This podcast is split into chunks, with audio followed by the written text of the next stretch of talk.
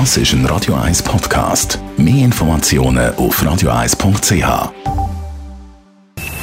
Best auf Morgenshow wird Ihnen präsentiert von der Alexander Keller AG. Ihre Partner für Geschäfts- und Privatumzüge, Transport, Lagerungen und Entsorgung.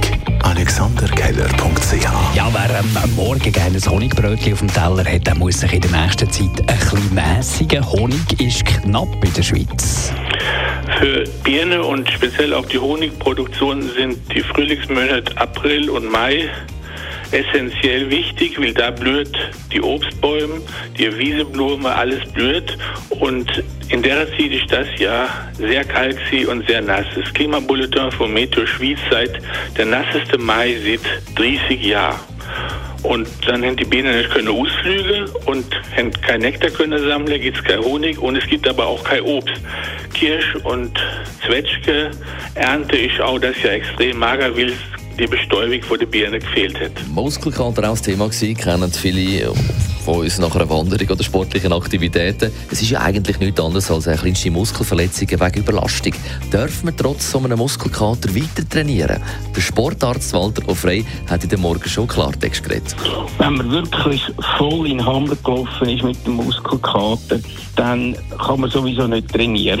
dann ist man relativ wackelig und steif auf Beinen dann soll man das erste Mal ein bisschen, vor allem im Wasser oder mit lockerem Velo fahren, versuchen, die Muskelgewebe wieder möglichst gut zu durchbluten, damit die kaputten Teile können abtransportiert werden und die guten Teile, die es jetzt für den Brauch, für den Aufbau, transportiert werden.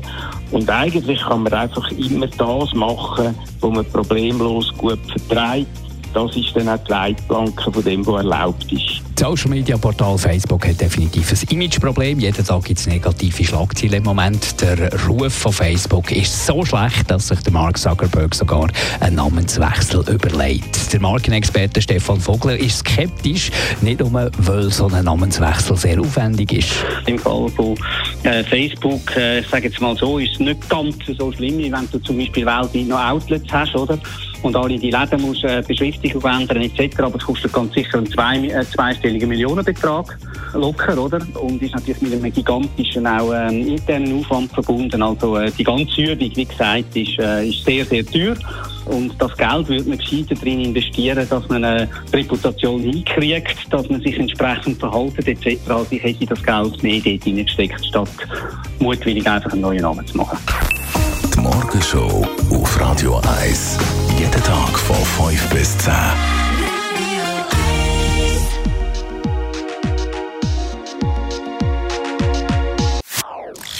Das ist ein Radio 1 Podcast. Mehr Informationen auf radio1.ch.